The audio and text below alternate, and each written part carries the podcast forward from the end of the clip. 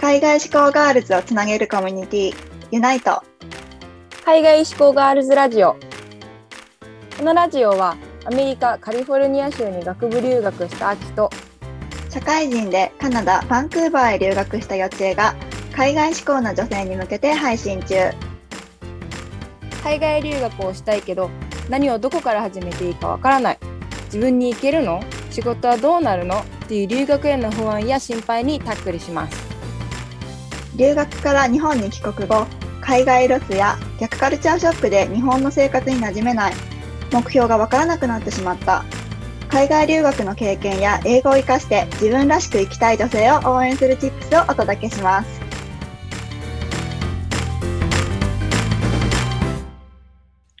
What's up everyone? 皆さんこんにちは今日のトピックは海外でモテる日本人女性の特徴エーイ書いてきますでこれはちょっと私とよちえのね自分たちの経験とか自分たちのちょっと見解を入れた、そう話になるのでまあ多分ね国によってとか違うんだろうけどちょっと私たちから見る、日本人でモテる女性海外で特徴をちょっと話していこうと思います。日本人でモテる人でもなんかそれも海外に限らずあ嘘嘘結構ね分かれる気がするなんか日本人が好きなそうジャパニーズフリークみたいな人うんうんかもしくはもう一般的に一般的なこう欧米男性で日本人が好きな人って結構違くないあ全然違った、タイプが違うじゃんそうそうでモテるタイプも違うと思うようん、そうやっぱり前者の、うんえーとまあ、日本のカルチャー好き、うんアニメ好きみたいな本当日本日本人が好きっていう人うんうはんさ、やっぱりちょっとなんか本当日本人って感じのさ女の子が好きだったりするじゃん。そうだねこう日本の文化のを知ってて日本の文化が好きだから本当のになんていうのおしとやかなそういうちょっとこう散歩下がるじゃないけどそういうこううんニコニコして、うん、うんってうなずいてくれる優しい日本人女性が好きだよね。そうそうそうそうなんか中身で言うとさそんな感じでさ外見でも特う徴結構分かれるなって思って、あー分かれるね化粧とかも全然違うもんね。そう全然違うなんかさまあ日本でその人人気のある女性って言ったら、まあ、あれだけど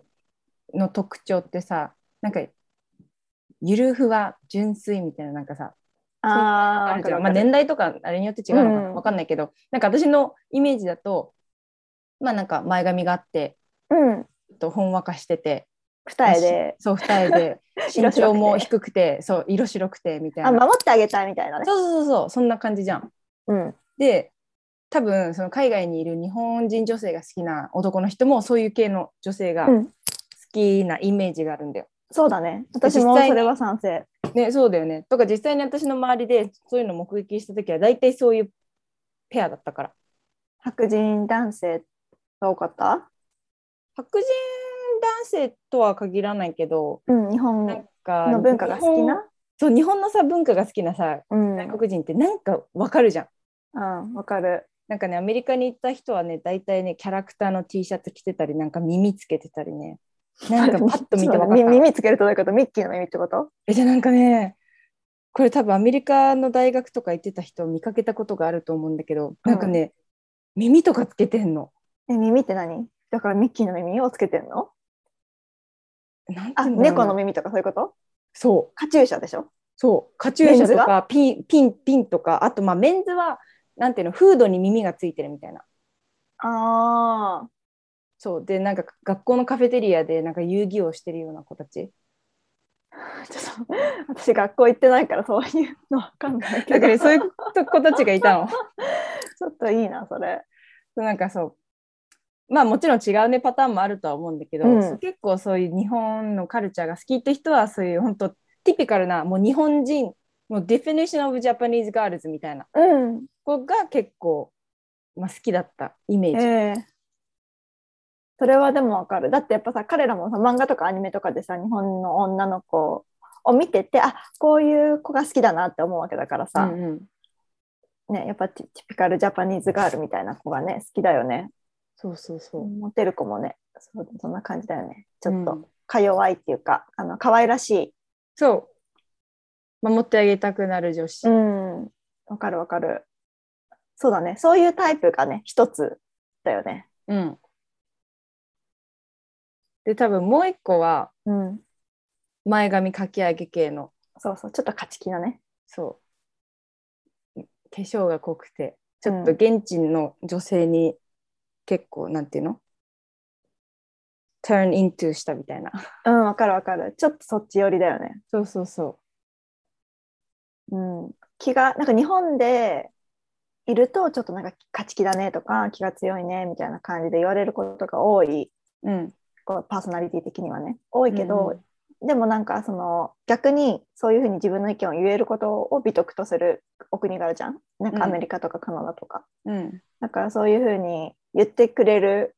人が好きっ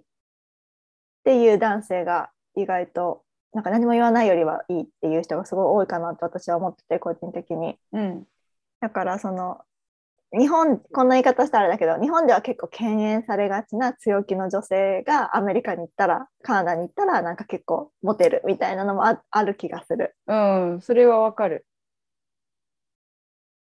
結構やっぱさ、うーん、積極的うんにこうグイグイ行くじゃん。海外のあー確かに確かに女性って。うんだから、なんかおしとやかにしててもうん伝わらないし、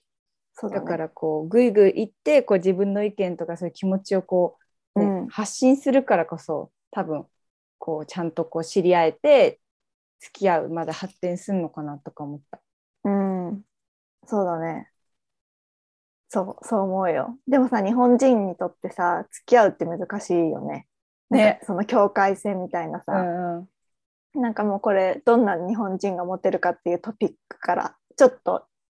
ね、遠く、遠くなるというか、まあ、ちょっと、進展するけど、付き合うってなった時にさ、日本だとさ、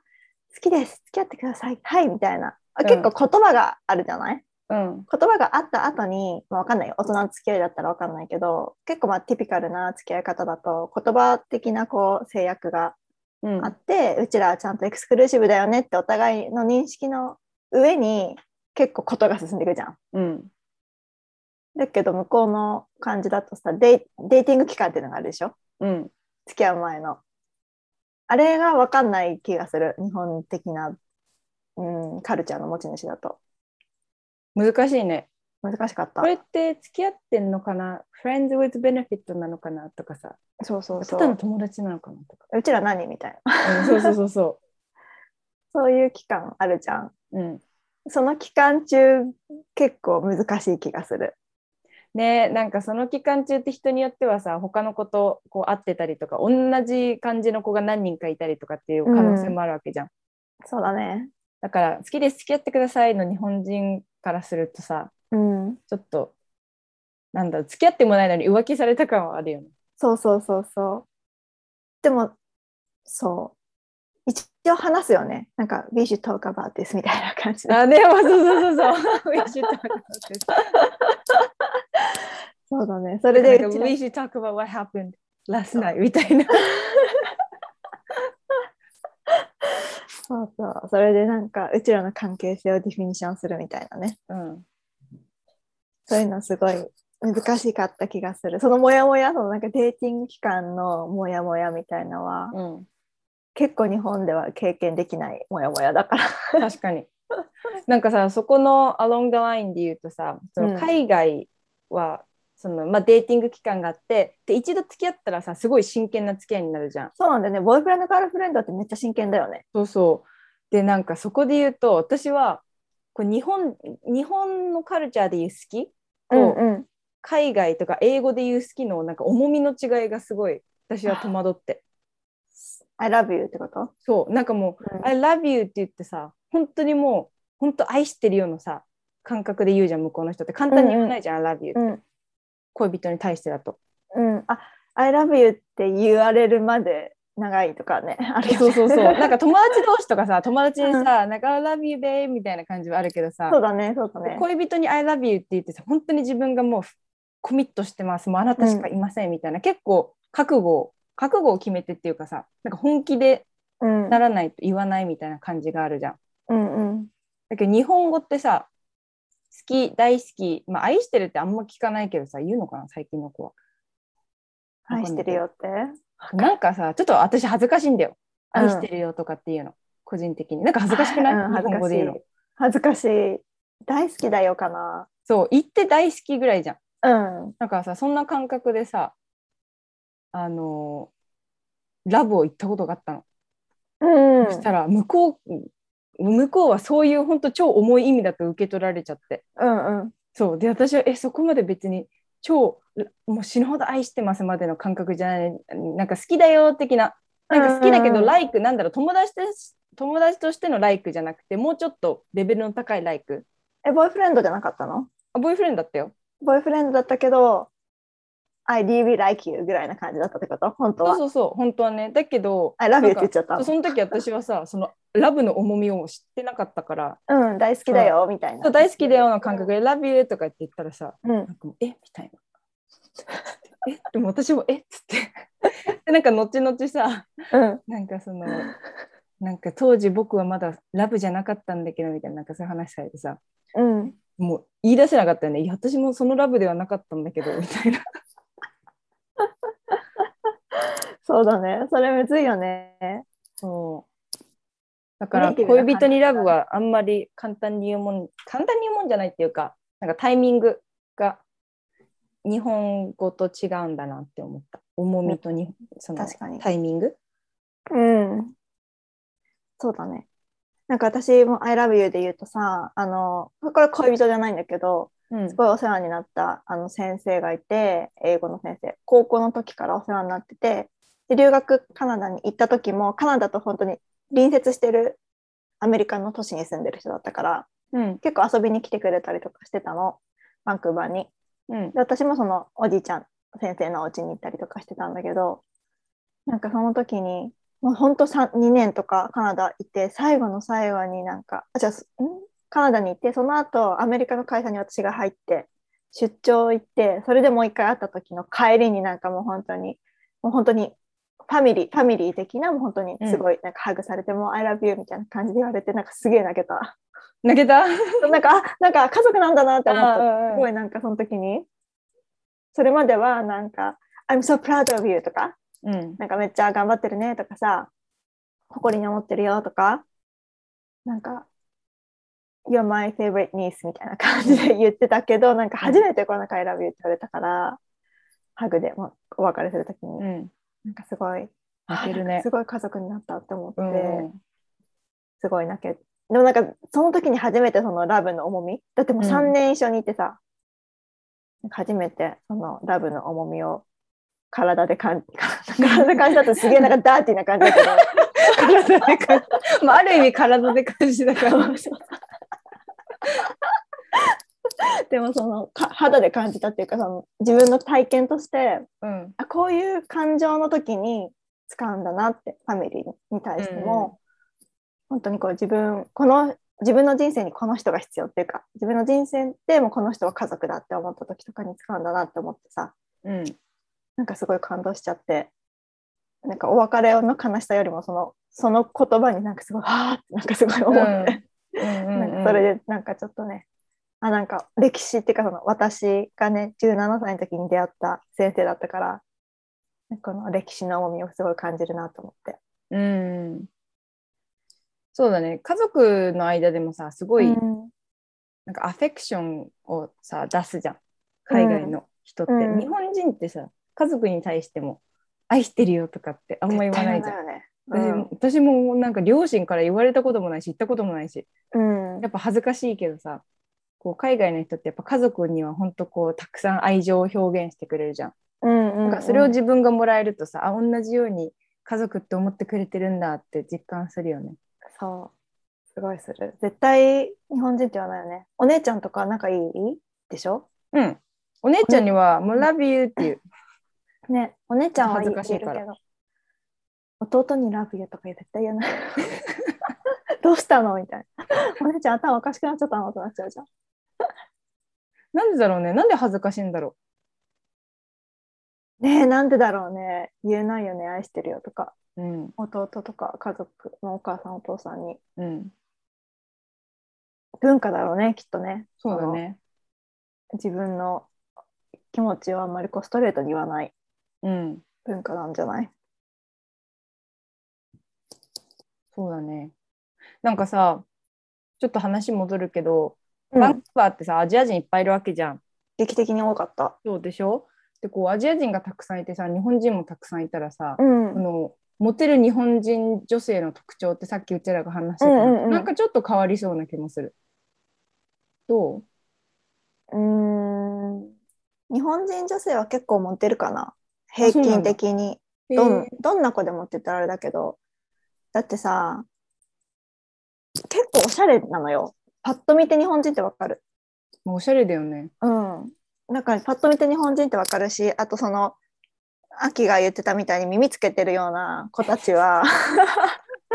いないけどなんかもう軽く日本が好きな人って結構いるなんかそのラーメン好きとかさはいはいはい。日本文化が結構逆に浸透しすぎてて、うん。あんまりそのマニアとかじゃなくても日本のことが好きとか日本の言葉が好きとか、うん、そういう人が多かったりとかあとこう日系の家族そもそもうんう日ん。系の家族とかも多いから、なんか逆にそのライトに日本が好きみたいな人も結構多くて男性で。でなんかそういう意味で言うとなんかすごいヘビーになんかガチのなんかそのおしとやか系の女性とかうんちょっとこう勝ち気な女性とかに二分二分されなくて普通の私みたいなこうジェネラルな別にすごいおしとやかでもないけどすごい勝ち気でもないみたいな普通のなんか人も普通にもモテると思うんう、結構日本人っていうだけで多分3割増しぐらいモテると すごい3割増し。 それは確かにあるかもしれないへえじゃあ結構日本のそういうう食べ物だったり、まあ、あるかあれ何かしらの文化に触れてるから日本うん人にはうんこうやっぱちょっと好印象を持ってるそうそう人が多いのかそうな好印象だと思うなんか日本人の女性嫌だみたいな思ってる人いないと思うようーんそうモテるからちょっと離れちゃうけどなんかそのホームステイとかあとなんだっけシェアアパートメント アパートメントシェアとかフラットシェアとかする時も、日本人の女性ですって言ったらあなんかもういいよみたいなへえ結構日本人って綺麗に使うしうんうん女の子だから特に綺麗に使ってくれるっていう印象がすごいいいみたいで、うん日本人の女の子しか逆に募集してません人とかいるのよ。へえ信用度高いねそう、だから、全体的にバンクーバーで日本人はいろんな意味で、日本人女性の特典が多い気がする。うんなんかさ信用度で言うとさすっごい話飛んじゃうんだけどうん、なんかやっぱいろんな国行ってもさ日本人ってそんな悪い印象って持たれないじゃんそうだね。なんか「Oh you're Japanese」みたいなさこう歓迎されることが多いじゃんんうん。ほんで前にあの池上彰先生の本を読んでてでその時に見たのが日本のパスポートって世界で本当一番信頼度が高いんだってうん、優秀だと思そうそうだからどこの国に行っても日本人でこうなんかダメって言われることもないしビザがいらない国とかもさ、めっちゃあるじゃん。う。そね、だからなんかこうちょっとトラブルになったりとかしてで身分証見せろと言ってパスポートとか見せるとあなんか日本人なんだみたいなう。うん。なんかそういうのとかまあ言ってたりしてなんかアメリカのパスポートもさ世界的にすごい強いじゃんそうだよね。それこそ全然ビザいらないとかさ、うん。だけどやっぱ信用度で言うとな日本は一番高いとか言ってうん。だからそもそも日本人のやっぱディシプリンもすごい高いしうん。綺麗だし清潔だし、とかなんかそういうのが結構ね世界的に好印象なんだろうね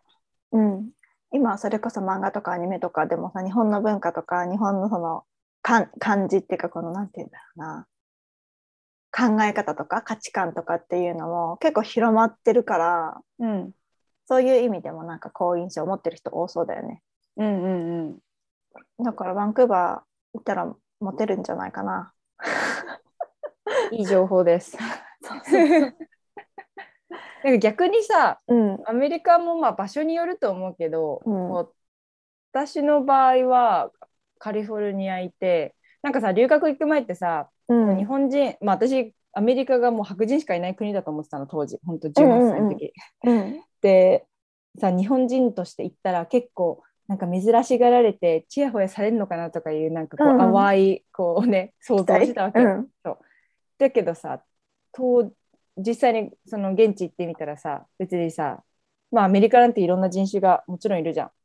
アジア人も多いしね。そうそうでカリフォルニアとかリベラルでそのいろんな人種の人いるし日本人とかアジア人もたくさんいるしだから全然なんだろうね、まあ、もちろん特別扱いもされないし、日本人だからちやほやされないしとかってなんかあーなんか全然ダメじゃんとか 思思った記憶はある。うん、あんまりそういう、なんか極端にこういう人が持ってるとかっていうのもなかったさっき言った感じ、おしとやか系か、前、 前からかき上げ系。えやっぱその冒頭で話したそのうん。 2つのタイプに分かれる、もうそあっんかな感じだった。秋は真ん中ぐらいじゃん、秋だって。私前がかき上はげ系に入るのかな。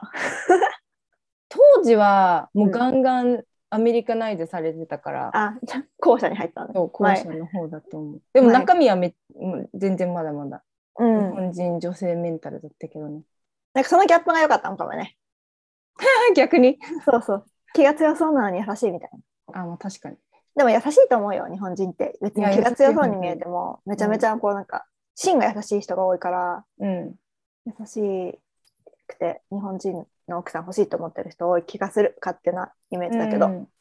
なんかさ、前に韓国の友達と話してたらさ、こう、どちらかというと、韓国人の女性も、まあ、主張はしっかりしてるとか、なんかそういう傾向があるらしいの。で、だすごかいよら、ね記念日とか、もう記念日フリークみたいになってるじゃん うん。とか、ドラマで見ててもさ、めっちゃ叩くじゃん。なんか、うんいやー叩くみたいな。街中で大声で喧嘩してる人いっぱいいたよバンクーバーで韓国人カップル、叩くなり、なんなんか、怒うん、鳴る泣ときかわさめくみたいなそういろいろあるじゃん。だから、まあ、結構そういう女性が多いから日本人女性は本当すごいし静かっていうか、まあ、やっぱ優しいあんまりそういうね声上げて怒ったり暴力振る暴力振るっていうかまあちょっとこうペシーみたいな叩いたりとかもないから、うんすごい優しいよねみたいな話言ってたからやっぱまあアメリカカナダとかがそういうのに関わらずこう日本人女性やっぱこう優しいっていう風には見られてるのかもね。そうそうだと思うよ、まあ、だからさ舐められないようにはしなきゃいけないけどねそう舐められんだよね。そうそこはみんな気をつけた方がいいと思うなんか優しくてニコニコして「はいはい」ってねうなずいて例えば「どっか行こうよこの後とか言われてさ日本って別に危ないことないじゃん日本にいて2人で男の人と歩いてても、そんなには。うんだけど向こうに行ったら本当何されるか分かんないしどこに連れてかれるか分かんないし言葉分かんないから難しい言葉が分かんない時に、あんまり日本の感覚でホイホイついていくのとかそのニコニコうんうんって言ってるとなんかいつの間にか 思ってもない、ね、状況になったりとかってするからさうん優しいのはいいんだけどでも自分の意見はやっぱり言わ言えるようにならないとダメだとは思ね身を守るためにもねう。うん、いやっぱさ優しくしてると勘違いされたりするじゃん、やマジでこの子なんか俺のこと好きなんだみたいななんかニコニコ勘違い野郎めっちゃいるよねそうただ単に機嫌よくうんうんってニコニコしてるだけでさあなんか She likes me みたいそうそうそうそうないやいやほんで後で逆上するのいや別に好きじゃないしって言うとなんであの時こんな優しくしてたじゃんとかさあーあるかもねそうだから逆になんかさ私もそういうのあってなんか留学1年目とかでさ、やっぱんうん断れない断れない性格だったからさこうメールも続けるしご飯も一緒に行くしとかってさ一応、ううんんうん、ニコニコみたいな感じでしたらさ向こうは私がその人のこと好きだと勘違いしててうん実際だけいや全然そういうつもりなかったんだけどみたいな感じで行ったら逆に切れられるみたい怖っえな怖いじゃんそうめっちゃ怖かったよだからちゃんとねこう優しさをえっ、とキープしつつもやっぱりノーっていう時はノーってうん言えるようにならないとそうだね危ないうんまあねそういうのもやっぱり経験で学んでいくんだろうけどうんでもまあホイホイ2人で遊びに行くのとかとかは結構気をつけた方がいいと思うよねねそうそ普通うにそうそうだねまあこれから海外に行く人もコロナが明けて増えるかもしれないから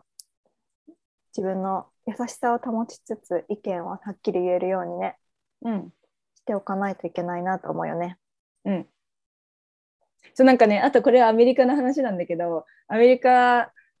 の